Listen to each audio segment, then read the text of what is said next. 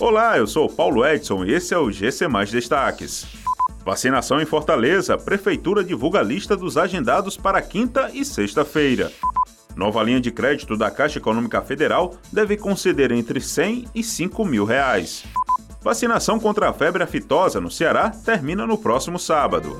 Após o anúncio da chegada de um novo lote de vacinas ao Ceará, a Prefeitura de Fortaleza publicou a lista de vacinação para a próxima quinta e sexta-feira. O agendamento para a imunização contra a Covid-19 já beneficia pessoas nascidas até o ano de 1986, na faixa etária dos 35 anos. Segundo publicado pelo prefeito José Sarto, mais de 61 mil pessoas devem ser atendidas nestas datas.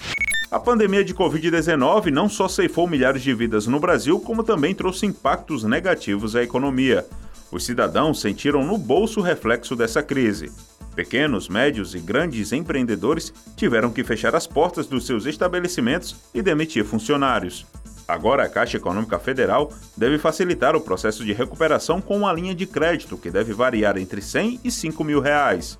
O serviço deve ser liberado na modalidade de empréstimos através do aplicativo Caixa Tem.